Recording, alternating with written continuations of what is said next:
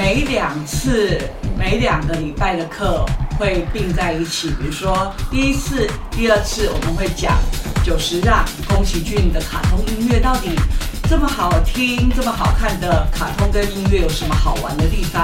然后呢，在第二大次的时候，我们会是连续两堂，我们要介绍吉他大师 Pat Martin 的音乐。为什么他的音乐听起来像流行歌，又听起来像民谣？可是怎么可以篇幅这么大，然后这么丰富，这么好听？所以，我们并不是只是要让大家好像 OK，有演奏这个曲子好听就好了，而是要让大家知道说，借由爵士乐这样的一个概念去切入的时候，你就知道说，哦，原来它的和声是长这样，哦，原来这些什么乐理啊，这些什么和声啊，什么曲式啊，什么叫蓝调啊，什么四 minor 和弦啊，什么叫做三六二五啊，什么类似这样东西，你都会在这个讲堂里面获得很好。对，你会听到好多。你会当下马上会觉得哇，原来是这样，然后就自己会觉得很开心。